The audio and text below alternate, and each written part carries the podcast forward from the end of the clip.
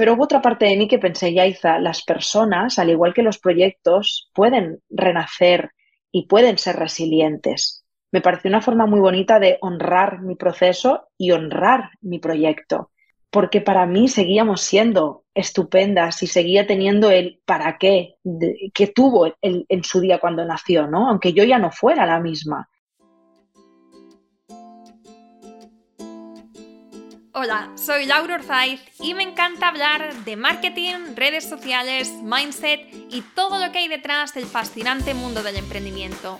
Me defino como una friki de los negocios, introvertida confesa y amante del buen café. Después de cuatro años de altibajos materializando mis ideas, me decidí a crear Yo Emprendedora, un espacio de inspiración, formación y empoderamiento femenino para salir de nuestras cuevas, aprender de las mejores y hacer mucha piña entre nosotras. Piensa en este podcast como tu ratito semanal para desconectar del día a día y reconectar contigo, tu negocio y tu misión. Y si quieres más, entra en yoemprendedora.es. Ahí encontrarás toda la información para apuntarte al club online y los coffee dates que mando todos los viernes. Sube el volumen que empezamos.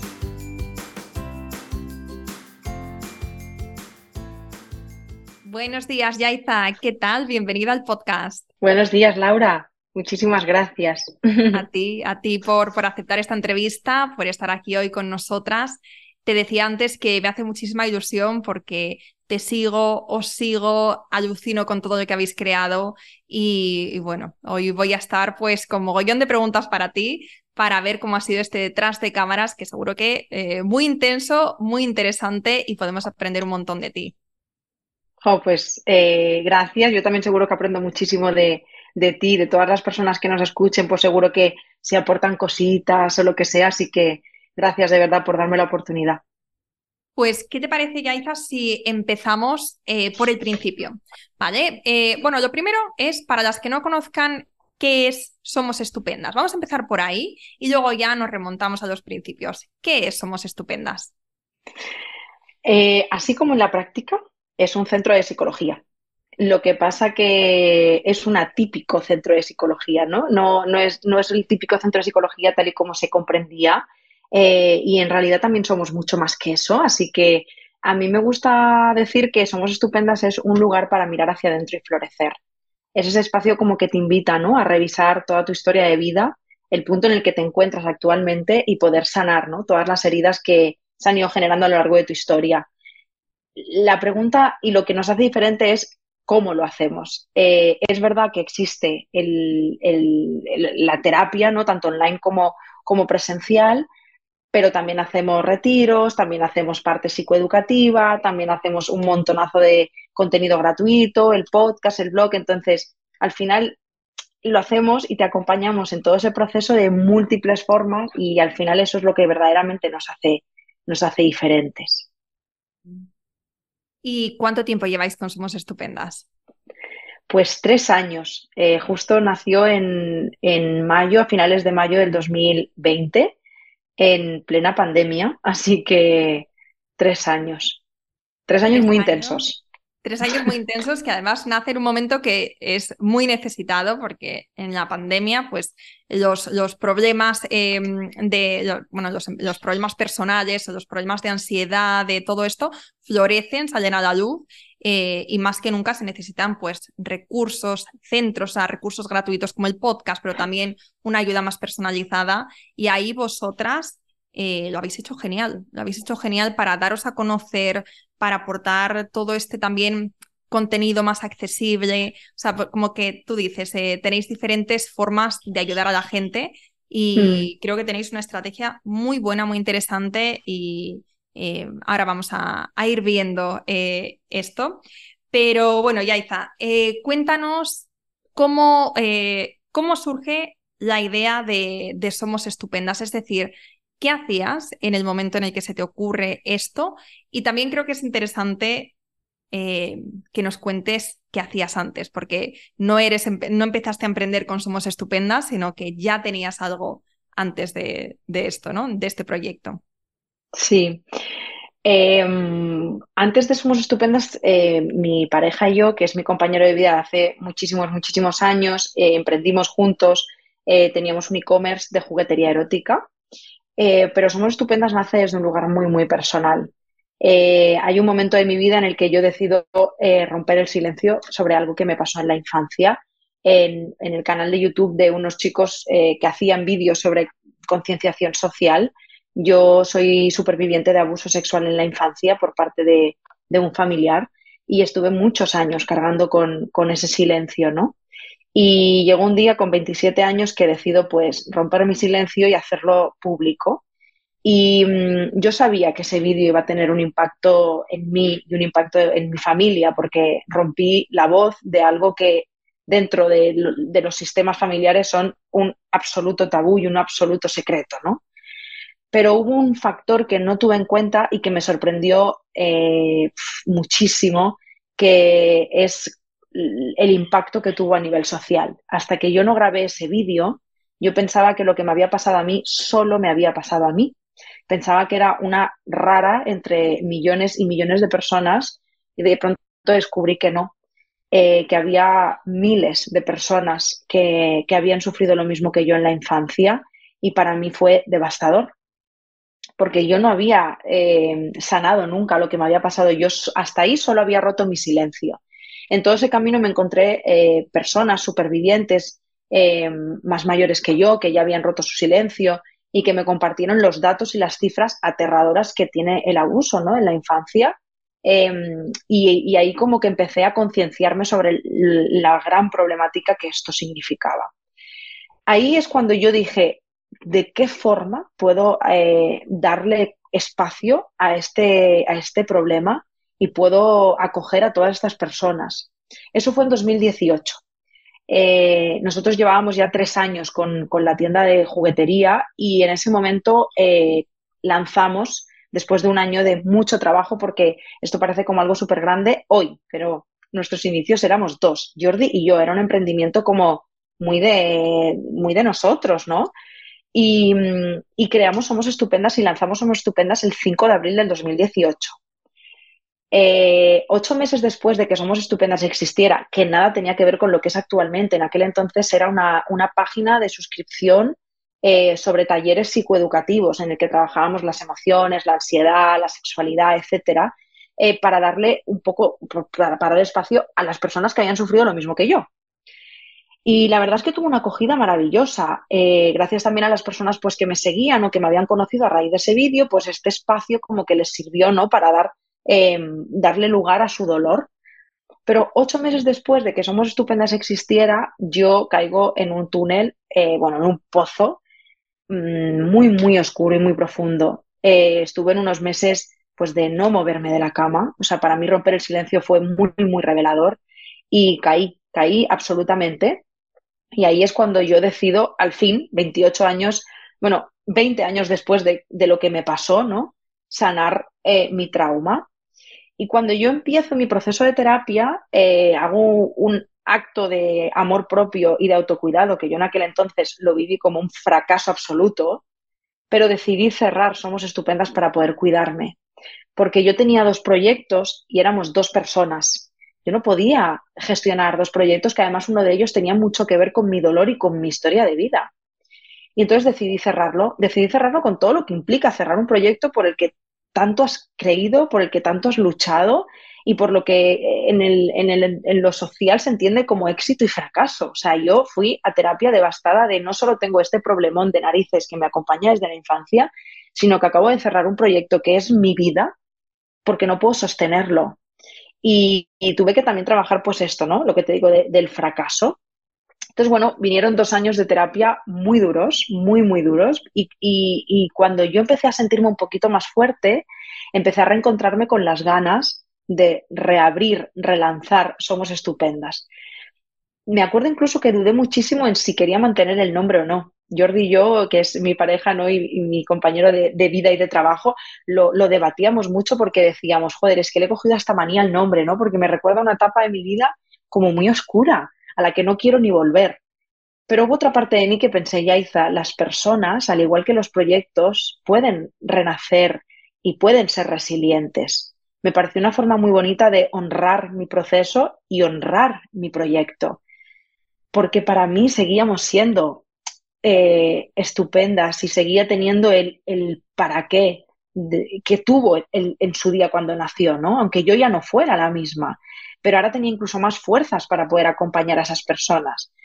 En ese momento, además, incluso paralelamente, yo empiezo a estudiar psicología. Eh, actualmente llevo tres años estudiando el grado.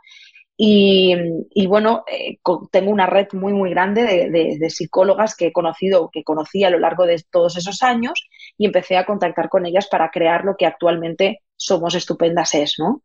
En, esta, en este caso, tuve claro que, igual que en la primera versión, por así decirlo, la parte psicoeducativa iba a estar presente, porque es súper importante que no podemos eh, entender o atender lo que no entendemos. Y, por eso es tan importante la educación eh, a nivel emocional, a nivel de autoestima, a nivel de comprender las cosas que nos suceden. Pero esta vez también íbamos a añadir la terapia, porque yo ya había pasado por un proceso de terapia, estaba en él y sabía lo transformador que es la terapia, en este caso la terapia integradora, que es lo que nosotras trabajamos. Y por eso, como te decía al principio, Somos Estupendas no es solo un espacio de terapia, es un espacio en el que poder acompañarte. El cómo lo decides tú también dependiendo del, momento vital en el que te encuentres, ¿no? Y, bueno, así es como nace eh, Somos Estupendas.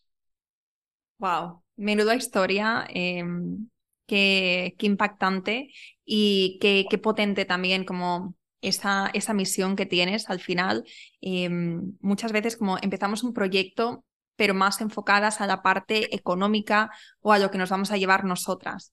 Sin embargo, cuando tienes algo que es como tan importante para ti, que es una misión de vida, más allá de, del beneficio propio que vayas a tener, sino de ese impacto social, de ese impacto que vayas a tener en las otras personas, eso hace que, todo lo que se te va poniendo después por delante, que seguro eh, que has tenido muchos retos y baches y problemas y demás, pero hace que todo eso, pues que simplemente sean obstáculos y no que sean murallas que sean impenetrables, ¿no? Total. Sí, y de hecho, gracias Laura por mencionar esto, porque además aquí que justamente hablamos como de emprendeduría, ¿no? De la parte emprendedora. Eh, para mí esa misión es fundamental. Yo entiendo y es súper lícito que cada persona emprenda desde el lugar en el que emprenda. O sea, cada persona lo decide así y estará bien. Pero yo me he dado cuenta de que a lo largo de mi vida que me he encontrado con, muchas emprendedoras, cuando tú te conectas, cuando tu propósito es, pues quizá, los más típicos suelen ser libertad económica y libertad en tiempo, ¿no? Estos son dos utopías. Eh, dinero no vas a ganar. Y me parece súper honesto que lo sepamos ya para empezar. O sea, dinero no vas a ganar, o al menos no durante los primeros años, y vas a necesitar un sustento económico. Eh, yo me acuerdo los primeros años con, Red Lights, con lo que era nuestra tienda erótica, porque ya la cerramos hace como dos años. Yo trabajaba en otras cosas. Jordi y yo teníamos otros trabajos. Editábamos los vídeos, respondíamos los mensajes, eh, hacíamos el SEO, eh, los pedidos, todo por las noches. O sea, era, fueron dos, tres años horribles. Yo me acuerdo de ir a mi gestor y decirle, tío, ¿cuándo esto se va a convertir en un trabajo? Ya no puedo más. Sea, no puedo más. Y no había estructura. Ya por no hablar cuando empiezas a tener estructura, cuando empiezas a tener equipo, eh, es realmente complejo eh, esta parte.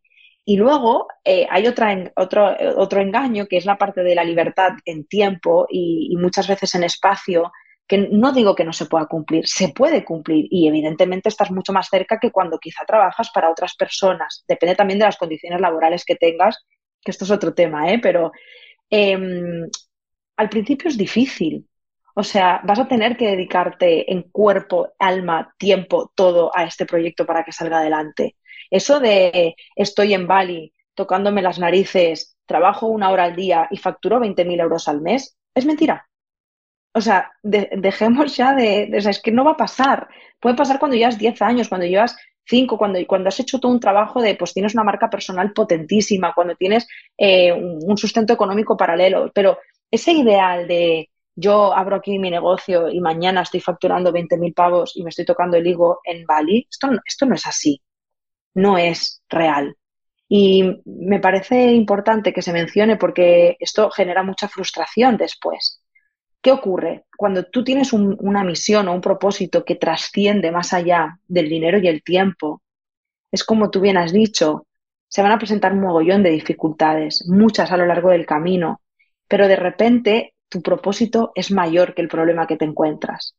Es como, yo me he encontrado con muchos, o sea, me he encontrado y me encuentro todos los días de mi vida. Eh, yo digo, todo el rato tengo problemas, pero cuando recibo el mensaje de una paciente o una paciente me ve en el centro y me dice, gracias, Yaiza, que para mí es gracias a ellas por lo valiente que han hecho la decisión que han tomado. Pero ese momento me parece como, mira, ¿sabes qué? Estaba teniendo un día de mierda, hoy, no, hoy le veía cero sentido a lo que estoy haciendo y a, los, y a la cantidad de sacrificios que he tenido que hacer para llegar hasta aquí y de repente me has devuelto el sentido. Eso es lo que verdaderamente cuenta y es lo que va a hacer que te levantes cuando ya no te quedan fuerzas. E, es, como, e, e, es, es, es, más grande que tú el propósito. Eso es al menos lo que, lo que a mí me ha ayudado en muchos momentos en los que hubiera mandado todo al traste, de verdad. Sí, sí, total. Yo igual, y por eso también siempre digo que las métricas que deberíamos medir desde el principio son eh, esa, esos comentarios, esos mensajes que nos llegan de personas reales a los que les estamos ayudando con lo que estamos haciendo, ya sea, bueno, lo que sea, ¿no? Una publicación, un episodio de un podcast, un, algo que sacamos ahí o un cliente, pero que no solamente es la métrica del dinero, que como tú dices, tarda en llegar. A mí me, me llevó, pues no sé, a lo mejor siete años, seis años, hasta poder vivir bien de mi negocio. O sea que, que fácil. Hay gente que es verdad que lo tiene que, pasa, pues no sé, que tiene suerte, que da la primera con la idea ganadora y que, eh, no sé, que es más sencillo y otra gente que le lleva más tiempo. Entonces también entrar con esas expectativas realistas de no saber realmente cuánto tiempo te va a llevar, pero aún así la única forma de quedarte aquí, de darle tu todo y de darle una oportunidad real a lo que estás haciendo es tener ese propósito em, que va más allá de ti, que va más allá de, eh, del dinero. Eh, entonces me encanta que hayas mencionado esto, Yaiza, porque es, vamos, eh, real como la vida misma y, lo deberíamos de tener. Yo creo que la mayoría que estamos aquí ya lo sabemos, lo tenemos integrado y estamos emprendiendo desde esa parte, ¿no? De, pues aportar. Qué bien, de verdad. Qué bien por ellas, ¿eh? porque será mucho más fácil, desde luego. sí. Y mm, entonces, volviendo a tu historia, eh, retomas, somos, somos estupendas, después de dos años de parón, donde tienes este proceso también de, bueno, de, de, ¿cómo has dicho antes? Perdona, este proceso personal de... Sí, de terapia. De terapia. De terapia. Me salía healing, pero bueno, sí, este proceso de, sanación, quería decir. Em, entonces, eh, retomas el proyecto y ¿cuáles son esas, esos primeros pasos que das para hacer que esta idea em, se convierta en un proyecto, en un negocio, ¿sabes? Como todos estos primeros pasos que tenemos que dar, que pueden ser 200, porque hay tropecientas mil cosas que podemos hacer, o hay dos cosas que podemos hacer muy bien, muy enfocadas y conseguir resultados. ¿Cuáles fueron entonces los tuyos, esos pasos? Bueno, lo primero que hice fue tener una conversación muy honesta con Jordi eh, para conocer desde la más profunda humildad cuáles eran nuestras áreas de mejora. Eh, creo que también el emprendimiento tiene mucho que ver con el ego y perdemos mucho tiempo perdiéndonos en las cosas que hacemos súper bien, ¿no? Porque hay veces que las cosas no funcionan y estamos encalladas en, pero es que no entiendo por qué no funciona, si he hecho lo mejor, he dado todo de mí. Bueno, pues igual hay que revisarse un poco más, ¿no? Porque desde el ego también nos vemos más perfectas de, los que, de lo que somos, porque somos humanas. Entonces, para mí fue muy honesto ese qué es lo que no se nos da bien o qué, cuáles son nuestras debilidades cuando teníamos claro cuáles eran, nos dimos cuenta de que estaba muy bien ese rollo de hacerlo entre dos, pero teníamos que empezar a hacerlo ya con, otras personas, porque, porque no somos buenos en todo. Entonces, eh, en aquel entonces contactamos con el que ahora también es eh, nuestro nuestro socio es como la tercera patita de Somos Estupendas, era una persona que conocí hace muchos años cuando teníamos la tienda erótica. Eh, él en aquel entonces se dedicaba a hacer parte de estrategia de, comunicación, social y, branding a, otras empresas que eran nuestra competencia. Y lo conocí en una fiesta, me acuerdo que me dijo, sí, sí te conozco, si yo trabajo para tu competencia. Y fue como, bueno, ahora tengo dos opciones, matarte o aprender mucho de ti, ¿no? Entonces decidí la segunda. Al cabo de los años yo contacto con él, él vivía en Australia, me dijo, bueno, a ver qué tienes para mí, a ver qué hacemos. Ya en aquel entonces era freelance y le dije, mira, tengo esto, le hablé desde lo más profundo de mi corazón porque mi, o sea, le hablé de mi propósito y le dije, ahora esto hay que, hay que conseguir que sea un proyecto sostenible. ¿Cómo lo hacemos? Porque en las cosas que yo no tenía mucha idea, pues era, por ejemplo, en toda la parte de social, en toda la parte como de business, en cómo hacer que todo esto fuera lo que, lo que es, o sea, que tuviera como esa estructura. Luego resultó, resultó ser que trabajando con él me di cuenta que sabía mucho más de lo que yo me pensaba, que eso también es maravilloso. Pero al menos pude ver con, con humildad, ¿no? Las cosas que, que quizá en otras personas eran mejores que yo. Y la verdad es que hicimos una trieja así como muy bonita, ¿no? Porque nos, nos comprendimos y nos entendimos muy bien desde el principio y eh, cada uno de, los, de nosotros era muy bueno en algo. Es verdad que Jordi, por ejemplo, es el genio del SEO y el SEO es importantísimo. Entonces, eh, teníamos como la parte SEO, que esto nos lleva a toda la parte de contenidos. Imagínate, podcast, blog, o sea, hay mucho ahí. Y toda la parte de posicionamiento web en sí mismo de servicios como tal. Luego teníamos mi parte que pues obviamente llevaba muchos años en Internet, como marca personal, eh, en social pues me muevo casi como un pez en el agua, eh, conocía muy bien las estrategias de funnel porque soy una friki absoluta del marketing eh, y al final todo mi bagaje y experiencia pues evidentemente mm, dentro del sector del e-commerce, ¿no? pero tenía una visión, que era la más importante, una visión de la psicología y de entender la salud mental que no tenían las otras dos piezas de esa trieja, ¿no? Entonces, al final yo era como el foco y la, y la, la guía de qué es lo que la población necesita escuchar y leer sobre salud mental, ¿vale? Y luego Cristian, pues evidentemente entendía y sabía mucho más de empresa de lo que sabíamos y entendíamos Jordi y yo, y, aparte, pues llevaba muchos años moviéndose en el marketing de influencers, en la parte de redes sociales y en la parte de estrategias digitales, que esto fue clave para ser también lo que somos hoy en día. Así que los tres hicimos como una especie como de bomba atómica que hizo, explosionó de una manera, pues que en tres meses eh, Somos Estupendas estaba pues mm, como en un posicionamiento dentro de lo que es el sector de la salud mental eh, bastante considerable, ¿no? Entonces, eso fue un poco y la verdad es que fíjate que pusimos el foco en aquel entonces, literal, éramos cuatro y un tambor, porque éramos nosotros tres, una compañera que se encargaba de la parte de social, que era amiga de Cristian, y que al principio todo empezó muy de colegueo, en plan, va, yo os he hecho una mano con esto, tal, o sea, fue como muy de estar por casa. Luego se incluyó una quinta persona con atención al cliente, pero ya casi cuando llevábamos un año, porque la atención al cliente era yo, y las psicólogas, que eran cinco psicólogas. Luego ya fueron ocho, doce, veinte y así sucesivamente, ¿no? Hasta ahora, pero, pero era muy chiquitito, muy, muy, muy chiquitito y muy de estar por casa.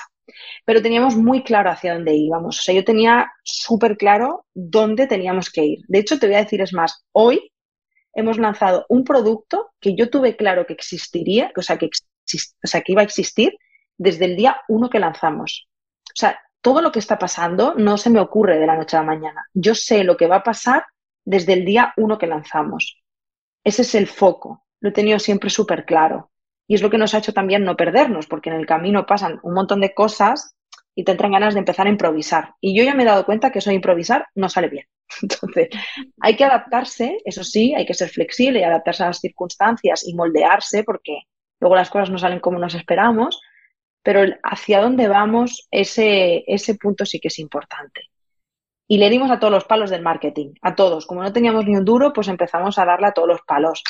Influencers marketing, pues dijimos, ¿cómo podemos hacer que los influencers nos compartan? Pues haciendo cosas brillantes que nos quieran compartir. Entonces le dábamos mucho al coco de la creatividad y empezamos a hacernos amigos de muchos influencers porque ellos empezaron a ver contenido de valor y contenido creativo que compartían de forma orgánica. Esto nos, lleva, nos traía a mucha, mucha gente, que yo estoy eternamente agradecida de que haya sido algo así. También le dimos al SEO, empezamos a salir en prensa, o sea, fue como todas las patas, o sea, era como omnicanal. Interesante. Em, quiero volver a lo que has comentado de, la visión y ahora hablamos un poco más de, la parte del marketing, eh, pero la visión es que me parece tan importante que lo hayas mencionado como eh, al final es el faro ¿no? de tu negocio y me encanta que lo hayas tenido todo tan claro desde el principio, desde el día uno que tú empezaste con Somos Estupendas, que sería pues un plan en un cuaderno, eh, vuestras ideas, vuestros proyectos, vuestra misión, eso sí sí que lo tenías claro, pero la visión, que es otra cosa, que es qué se va a convertir, en qué se va a convertir esta idea, eso tú ya lo sabías, aunque no tenías ni idea de cómo ibas a conseguirlo. Tal cual. Esto, y cómo, cómo de importante es, porque al final, si tú mañana te pones a hacer eh, otro proyecto, em, cómo de importante es tener esa visión clara, cristalina, de saber hacia dónde vas, de saber cuál es ese, como el, producto final, por así decirlo, em, ¿no? O sea, de, soñar a lo grande. y como decía, sin tener ni idea de cómo vas a llegar, eso ya lo vas a ir averiguando, eso ya se va a ir eh, presentando las opciones, las oportunidades, vas a ir trabajando con la inercia también, pues vamos avanzando, pero eh, es que me parece tan importante tener como esa visión de lo que vamos a construir eh, para que después las decisiones que vayamos tomando también vayas, vayan encaminadas hacia ahí y no, como tú decías, es que si, si vamos un poco fluyendo con la vida, a saber dónde terminamos, ¿no? Total. Mira, de hecho, mientras hablabas, Laura, he pensado en un barco de vela. He pensado que por más eh, buena capitana que seas, ¿no? Llevando el timón y tengas un equipazo que lleva y ajusta las velas cada vez que, que se vienen cosas, porque van a pasar cosas, ¿no? Hay veces que hay temporal, que el viento sopla para un lado, para otro, y las velas las tienes que estar ajustando constantemente. Aunque tú seas una capitana de maravilla y es el timón chachi increíble y tengas todo el equipo ahí ajustando las velas todo el rato, si tú no tienes un mapa con unas coordenadas y un punto al que tienes que llegar, ¿dónde estás? O sea, yo soy una capitana de puta madre, pero estoy en medio del mar, ¿a dónde estamos yendo? Aparte, cuando ya construyes un equipo, el equipo te va a decir, oye, eh, escúchame, está genial que ajustemos las velas, pero ¿para dónde vamos? ¿Vamos para la derecha? ¿Vamos para la izquierda? Ah, no, ajustadlas, ya. ¿Pero con qué objetivo? ¿A dónde estamos yendo? Es importantísimo por esa razón y porque, es como he dicho antes, es que te vas a perder en el camino. Pasan tantas cosas, tantas cosas que te vas a perder. Pero tienes que tener un papel sagrado que para mí es como una Biblia donde yo sé dónde somos estupendas va a estar. O sea, todas y cada una de las cosas que están pasando y que van a pasar, me las, me las he imaginado, las he escrito en un papel, las he sellado a fuego y he dicho, esto va a pasar. No sé cómo y no sé cuándo. Y no me agobia tampoco la idea, ¿no? Pero, pero estamos donde yo sabía que íbamos a estar, no es sorpresa. Hay gente que dice, anda, ahora Madrid, ¿no? Porque ahora, ahora justamente vamos a salir del centro de Madrid. Yo no estoy sorprendida con nada de lo que ocurre. Yo sabía que Somos Estupendas iba a ser un, centro de psicología referente. Yo sabía que íbamos a tener un retiro, que justo es lo que hemos lanzado hoy. Yo sabía que iba a tener un podcast, yo sabía que iba a tener un blog, yo sabía que iba a tener una cuenta con un millón de seguidores. Yo sabía, y para qué lo iba a tener, que también es importante. Yo sabía que Somos Estupendas iba a tener un centro presencial en Barcelona, otro en Madrid, otro en Valencia, otro en Bilbao, otro en Málaga. Yo sabía todo eso. sé que algún día Somos Estupendas será una escuela infantil con educación alternativa. Todas esas cosas las sé. Lo que no sé es cuándo voy a abrir esa escuela, porque quizá tardo 20 años, quizá tardo 15 o quizá, tardo 2. Esas son las cosas que tengo que ir ajustando. E, es, esas ajustar las velas, pero sé hacia dónde vamos. Y, y eso no solo lo agradeces tú y el proyecto, lo agradece el equipo. Cuando empiezas a trabajar con un equipo, ahora que yo estoy aprendiendo ¿no? lo que es tener un equipo, el equipo necesita saber dónde vas. Y si a ti te ve perdida, se pierden contigo. Entonces, para mí es fundamental. Y, fue una de las grandes, eh, no errores, porque al final yo también estaba aprendiendo, pero en Red Lights no teníamos eso. Éramos dos con el timón, ajustando las velas como podíamos, esforzándonos mucho, con un sacrificio matador, eh, y estábamos cansados ahí a la deriva diciendo, pero si es que no sabemos ni dónde vamos. Y luego también tampoco puedes medir. ¿Vas bien? ¿Vas mal? Todos son feelings. Porque como no sabes dónde vas, dónde estás, o sea, dónde estás yendo, dices, ¿está bien o está mal? ¿Vamos bien o vamos mal? Pues yo qué sé, si no sé dónde estamos yendo. Claro, total. Vamos a, hablar ahora de la parte estratégica de los negocios. Has comentado que ahora tenéis pues em, marketing de influencers, marketing de social media, tenéis embudos, tenéis SEO, tenéis tal, tenéis como muchas cosas, sois más en el equipo. ¿Cuántos sois en el equipo, por cierto? 19. 19 personas. Eh, equipo interno, ¿eh? En psicóloga, o sea, de compañeras psicólogas 150 entre online y presencial. Qué pasada. Sí. Muchas personas. Sois bastantes eh, y entonces cada uno pues como que puede tener su foco y pues os, organizáis así. Pero digamos, la emprendedora que nos está escuchando ahora, que es solamente ella o a lo mejor ella y una socia, em, ¿cuáles serían tus recomendaciones para, eh, para hacer crecer esta idea que tienen, em, pero sin, sin querer abarcar a todo, por así decirlo? O sea, ¿cómo elegir dentro de todas esas opciones que hay en el universo? Buena idea, o sea, buena idea, buena pregunta. Eh, midiendo y siendo muy honestas. Em, hay que ser súper honestas con nuestras realidades y con nuestros recursos. A mí me encanta porque hay personas que ahora intentan como compararse con la Yaiza de ahora y pienso, mi amor, no, yo, yo sé de dónde vengo, yo he sido tú, he pasado por ahí, hemos sido dos muchos años, somos estupendas, ha crecido mucho en un corto periodo de tiempo pero Somos Estupendas tiene un equipo desde hace un año y medio. O sea, emprendí en 2015. O sea, todo este tiempo. Hemos sido dos, luego fuimos cuatro, luego cinco y ahora pues somos muchísimos. Pero sé muy bien lo que es no tener recursos, ni tiempo, ni dinero, ni manos, ni nada de nada. Entonces, en aquel entonces no lo sabía y ahora me encantaría como volver atrás y ser los mismos dos que éramos sabiendo todo lo que sé ahora. Y ahí es donde va como este como pequeño advice por si a alguien le sirve, ¿no? Pues justamente eso, que, que, que si no podemos llegar a todo, no podemos llegar a todo. Y aceptarlo desde esa honestidad. Que me encantaría estar haciendo aquí 600 cosas como ahora una persona que pueda estar escuchando el podcast, ¿cómo hace Somos Estupendas? Sí, genial, pero es que Somos Estupendas está en un momento, en un contexto, en unas circunstancias totalmente distintas a las tuyas y no pasa nada, tu emprendimiento no es menos válido porque sea así. Estás en otra etapa y ojo, a lo mejor es una etapa eterna, que no todo el mundo tiene por qué emprender con esas grandes aspiraciones de tener eh, empresas gigantes, ¿eh? tampoco, tampoco tiene que ser desde ahí. Entonces, hay que ver hasta dónde llego, hasta dónde me dan estos recursos económicos, de tiempo, de manos, que esto sea sostenible conmigo también. Yo no me puedo perder entre el proyecto ¿Cuántas vidas se pierden dentro de un emprendimiento? o sea, entiendo ese somos, somos nuestro emprendimiento, pero no somos nuestro emprendimiento. La vida es mucho más que lo que emprendemos. Y a veces nos perdemos en ellas y, luego incluso es, desfavorable para, para, nuestros propios proyectos porque si nosotras estamos perdidas, se va todo al, al traste, ¿no? Y luego, segundo, medir, medir y medir. Yo esto de medir no lo entendía. Es una de las cosas que aprendí de Cristian. Cristian está enfermo de medir. Y yo decía, pero da igual, en plan, todo es hippie, vamos viendo, tal, como lo había hecho yo toda mi vida. No te das cuenta de que estás invirtiendo una cantidad de recursos y esfuerzos en cosas que no sabes ni si te funcionan.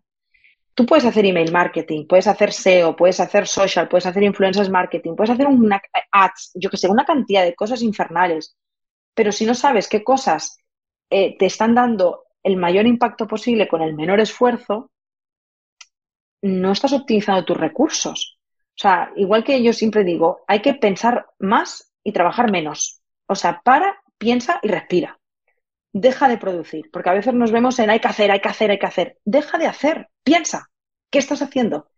¿Para qué estás haciendo lo que estás haciendo? ¿Qué impacto tiene lo que estás haciendo?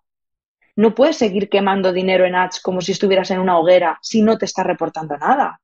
Es que quizá eh, si midieras, te darías cuenta de que haces una story de 15 segundos y te entra más gente en un funnel que haciendo mil euros de ads. O no. Igual, tus habilidades, tus skills, no es ponerte delante de unos stories y aunque la gente te diga la marca personal es súper importante, pues quizá a ti se te da fatal y no pasa nada. Pues mete dinero en ads. es que, ¿sabes? O coge a personas influyentes de tu sector que tengan la autoridad que tú no tienes todavía para que hablen y recomienden tu producto pagándoles porque a ti no se te da bien en este momento de la vida, pues hazlo. O sea, es dónde vas a poner esos recursos. Y para pensar, para llegar a ese momento hay que pensar y hay que medir. Para mí sería como yo ahora estoy obsesionada de pensar y medir como Cristian me ha enseñado. Sí, la verdad es que todos deberíamos tener un cristiano en nuestra vida, o si no lo somos, que hay muchas que somos esta, como tú dices, esta emprendedora más hippie, más creativa, pero que los números, las métricas, todo eso, pues como que se, se te resiste un poco. Pero es verdad que llega un punto en tu negocio que que tienes que, que, poner, por lo menos darle la importancia que tiene, porque si no, ¿cómo vas a medir, como tú dices, qué te funciona, qué no te funciona, dónde poner más eh, energía, recursos, dinero? Total. Lo, mismo también digo, Laura, perdona, al revés, ¿eh? ojo también con caer en la trampa de sobremedir todo, ¿eh? porque la, sobre, el sobremedir también frena mogollón la creatividad, ¿eh? la creatividad y las nuevas iniciativas, porque hay veces que es como, no, tengo que medir todo hasta el último, es como, bueno, para y haz, haz algo, produce, ¿sabes? En plan, eh, un poquito de vida, que también a veces nos quedamos un poco encalladas ahí, que hay personas como que, o de un lado, ¿no? De exceso de hipismo, o de exceso de, control. Y yo creo que se trata de encontrar como ese equilibrio entre ambas. Exacto, el equilibrio. Y mm, eh, me gustaría ahora preguntarte por, em, digamos, un reto, de todos los retos que podíamos hablar ahora, un reto personal que hayas tenido como emprendedora. Porque, por ejemplo, yo cuando me pongo a hablar o pensar sobre esto, pienso que he tenido millones y podría hacer un, episodio entero, que seguro que los he hecho, hablando de retos personales, pero el que más, yo diría, ha sido el exponerme, que creo que además hay muchas emprendedoras que están en este punto también. El tener un podcast, el, eh, ponerme delante de un micrófono, el entrevistar a personas a las que admiro y que pues eh, puedes sentir pues que tú eres muy pequeñita al lado de ellas y entonces tienes ahí como muchos sentimientos encontrados. Para mí este, este ha sido un súper reto en el que llevo trabajando cinco años ya con Yo Emprendedora y eh, suma y sigue, porque digamos que es algo que yo creo que nunca termina de, estar, ya está, dominado. En tu caso, ¿cuál dirías que es tu reto personal como emprendedora? Pues mira, voy a empezar por un, un millón de retos, tantos que ni, no soy capaz de recordar, que muchas veces también pensamos que va a llegar cierto momento de nuestro emprendimiento en el que ya no vamos a tener retos, mentira. O sea, eh, retos hay todo el rato, o sea, todo el rato. Pero mis dos grandes retos diría que ha sido aprender a liderar y aprender a gestionar equipos. Es sin duda lo que más me ha costado en todo este tiempo. Sin duda. Em, liderar me parece una cosa ultra compleja, que una vez más tiene mucho que ver con lo personal, con el autoconocimiento, con la deconstrucción y la mirada honesta hacia el ego, em, es muy difícil, porque no, o sea, también de la forma en la que yo entiendo la vida, los negocios y las personas y las relaciones. No emprendo ni tengo una estructura jerárquica, eh, ni, tengo una figura de jefa, para que nos entendamos, ¿no? Entonces, desde, desde cómo lideras, em, sin imponer, eh, haciendo, reforzando las áreas positivas de las personas, eh, acompañándoles en sus debilidades. Es complicado, es muy, muy, muy complicado. Y las personas. O sea, yo he llorado el año pasado lo más grande, pero lo más grande. Muy, muy difícil. Muy difícil, porque además hay un, hay un duelo muy grande en todo esto. Porque, jo, lo vengo diciendo a lo largo de todo este podcast, veníamos de ser dos y de hacer las cosas a nuestra manera, de meternos cuatro zarpazos entre él y yo. Pues yo te he dicho, pues tú me has dicho, nos resolvíamos las cosas pues como podíamos. Tú no puedes hacerle eso a una estructura, a un equipo, a una persona que tienes contratada, que, que, que está trabajando en tu proyecto. O sea, no puedes. Las, las cosas cambian. Y, hay una pequeña transición de eso, de, de perder el, el, control, de darte cuenta de que ya no llegas a todo y que no pasa nada, que no por eso tu proyecto es mejor ni peor, en confiar, en aprender a confiar en esas personas, ese arte ¿no? de aprender a delegar, em, de darte cuenta y dónde nos colocamos también Jordi y yo como pareja, como emprendedores. Mm, es muy, muy difícil. Muy difícil por eso, porque venimos de ser dos todo el rato y de un emprendimiento muy chiquitito a algo que ha crecido en toda la cara así en meses. Y bueno, ahí sigo, ¿eh? Con mis cosas, pero diría que eso ha sido como lo más, lo más difícil. ¿Y hay algo que hayas aprendido en este proceso de, lidiar con, con, este super reto? Que lo es, por supuesto, porque además yo creo que muchas emprendedoras, cuando les hago esta pregunta, comentan la parte, la parte humana de emprender es como el mayor reto porque eh, hay cosas que se pueden aprender, ¿no? El marketing, eh, social media, todo esto se puede aprender, es más técnico, es más, bueno, hay un ABC o un CDF, sí. pero la parte humana pues es, em, no, es, es algo que, que, con unos te vale, con otros no, o sea, como que depende mucho, ¿no? De, de las circunstancias, de las personas, del momento, de, de muchas cosas. Em, pero hay algo que hayas aprendido durante este proceso que te haya ayudado a ser mejor líder en tu proyecto. Mi proceso personal, 100%. Conocerme, Mira, hoy justamente te cuento, hoy, justamente he tenido una, eh, todos los, eh, todos los lunes me reúno con, con parte del equipo y hoy me he reunido con, con, la, con Ainara, que es la Project Manager del departamento de marketing. Y, y llevaba toda la semana pasada con ganas, desde que tuvimos eh, la reunión, con ganas de decirle algo y hoy se lo he dicho.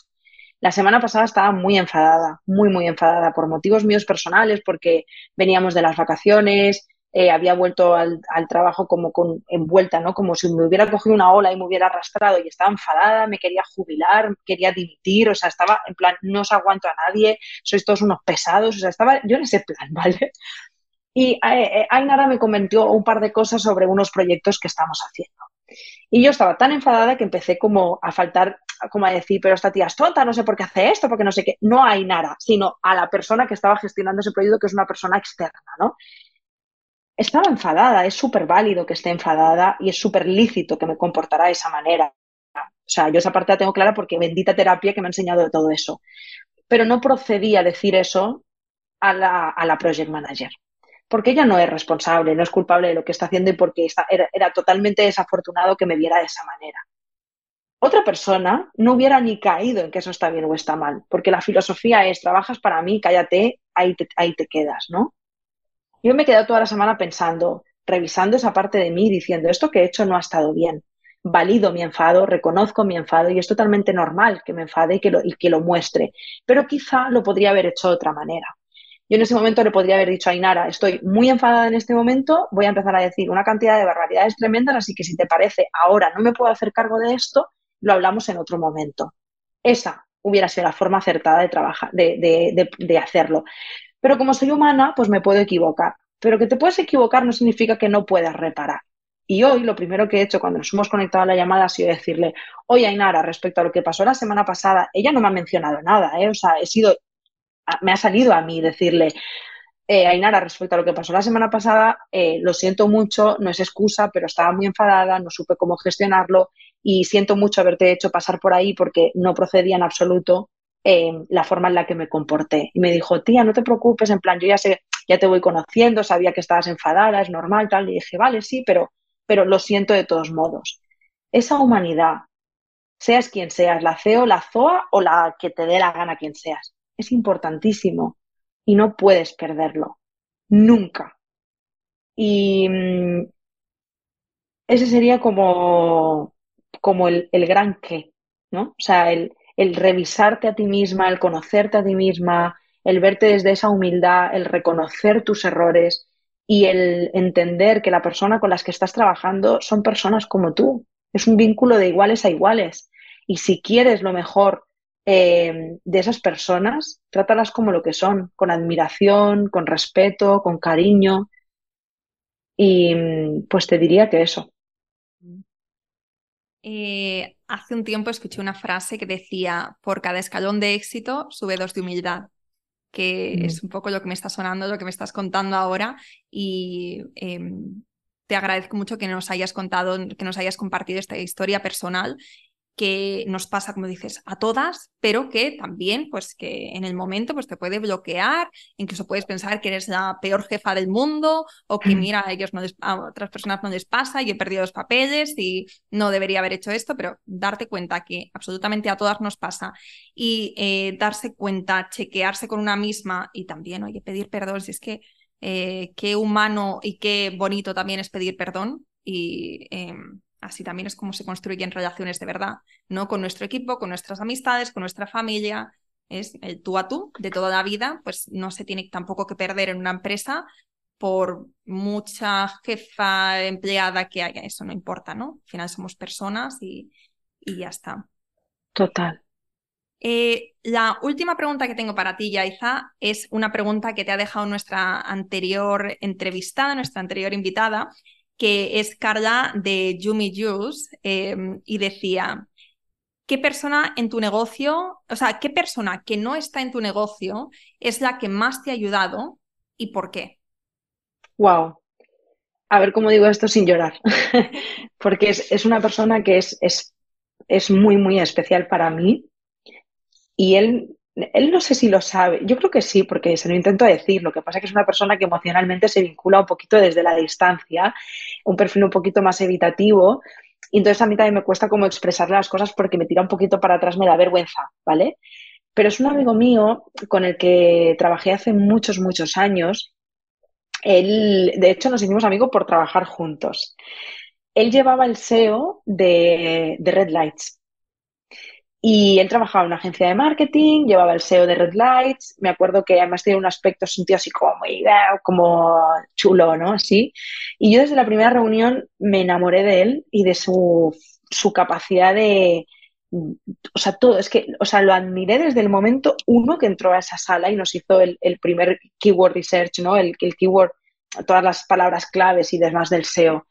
Y me acuerdo que le dije a Jordi, amo a esta persona profundamente. Y Jordi me dijo, a mí me cae fatal. Y dije, ya, ya sé, es la típica persona que te cae fatal, pero es que este tío es demasiado mágico. Él profesional, profesionalmente ha crecido muchísimo, se cambió de empresa eh, y ha crecido mogollón, mogollón, mogollón como persona y como profesional. Y es mi absoluta mano derecha. O sea, es, mm, o sea, es que es demasiado para mí sea, a nivel de estrategia se refiere, eh, es una de las personas además que más admiro en el mundo. Es muy fuerte, o sea, repito, eh, a lo que a emprendimiento se refiere.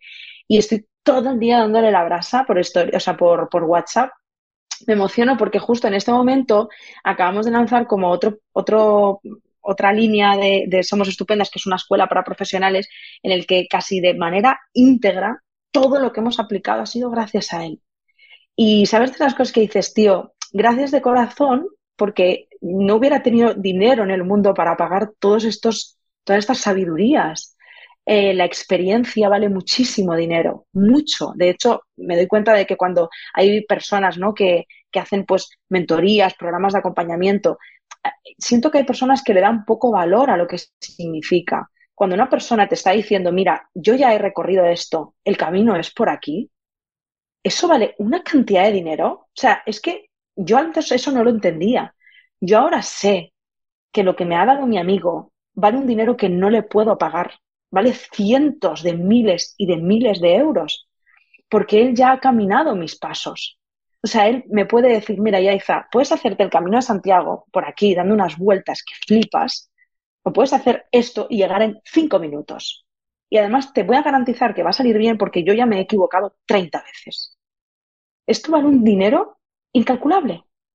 Entonces, estoy súper agradecida porque pienso, tío, si no me hubiera encontrado a esta persona en el camino, hubiera tenido que aprender, o sea, hubiera tenido que volver a lidiar, porque ya lo he hecho mil veces, hubiera tenido que volver a lidiar con esa fase de ponerlo en práctica, equivocarme, analizar, ver errores, no sé qué, que es como, tío, ya lo he vivido muchas veces, me da una pereza que alucinas, y yo nunca había vendido un producto high ticket, que es lo que ahora me estoy enfrentando, y de verdad te lo digo de corazón, que no es por desmerecer mis esfuerzos ni los del equipo, ¿eh? pero si no hubiera sido por él, no lo hubiéramos conseguido. Así que no sé si algún día escuchará este podcast, se lo voy a mandar en plan, toma, parte romántica, pero, pero gracias a mi amigo Javi, sin duda alguna. Pues si lo escucha, seguro que le hará un montón de ilusión, sin importar si, si es, como tú dices, si tiene una personalidad más distante o lo que sea, vamos, esto le llega al corazón a cualquiera. Pues Espero que sí. Yaiza, mil gracias por, por, este ratito que hemos pasado juntas. Me ha encantado. Em, tengo mi cuaderno, me gusta ir haciendo como anotaciones de, de, palabras, de frases, de tal. Y normalmente pues escribo una página, máximo página y media. Bueno, pues contigo tengo cuatro páginas por delante y por detrás. Porque era como cada cosa que decías, yo iba, me apuntaba cosas random que creo que me, me ayuda como a, bueno, como ir conectando ideas y después ir enlazando la conversación. Y contigo tengo el cuaderno repleto de, ideas y podríamos seguir y seguir, pero bueno, yo creo que lo dejamos aquí eh, porque ya nos has aportado muchísimo. Así que millones de gracias. Y antes de terminar, cuéntanos dónde te podemos encontrar. Em, bueno, muy rápido. Lo primero, Laura, gracias a ti de corazón desde el primer momento que me, que me escribiste. Em, y bueno, pues estamos en Somos Estupendas en todos lados, tanto la web como Instagram, etcétera. Y a mí, Yaiza como persona, pues en Instagram, Yaiza Red Lights, que mira, justamente mi marca personal nace por el e-commerce de juguetería y, es Red Lights porque la tienda se llamaba así. Lo que pasa es que como me verificaron la cuenta hace ya como tres años, pues no me dejan cambiarme el nombre. Pero tiene un porqué. Eh, o sea, que ahora tiene un porqué. Sí, sí, tiene, tiene ese porqué. Lo que pasa que ya es como, está desfasado, no lo quiero, pero no puedo, no puedo cambiarlo. Así que bueno, ya hice Red Lights y en el resto pues somos estupendas. Perfecto, pues ahí te seguiremos, Yaiza, para las que no lo hagan. Y gracias, gracias, gracias de corazón y te seguiremos muy de cerca porque, como dices, estáis aquí tres años solamente de recorrido y madre mía, no me puedo imaginar eh, todo lo que vas a crear, seguro que, que va a ser alucinante. Así que te seguiremos muy de cerca e iremos aprendiendo de ti. Gracias, gracias a ti de verdad. Espero que te haya gustado este episodio y si es así, me encantaría que dejaras una reseña en iTunes, en Evox o en la plataforma que escuches tus podcasts. Esta es la mejor manera que tienes de apoyar el podcast y su continuidad.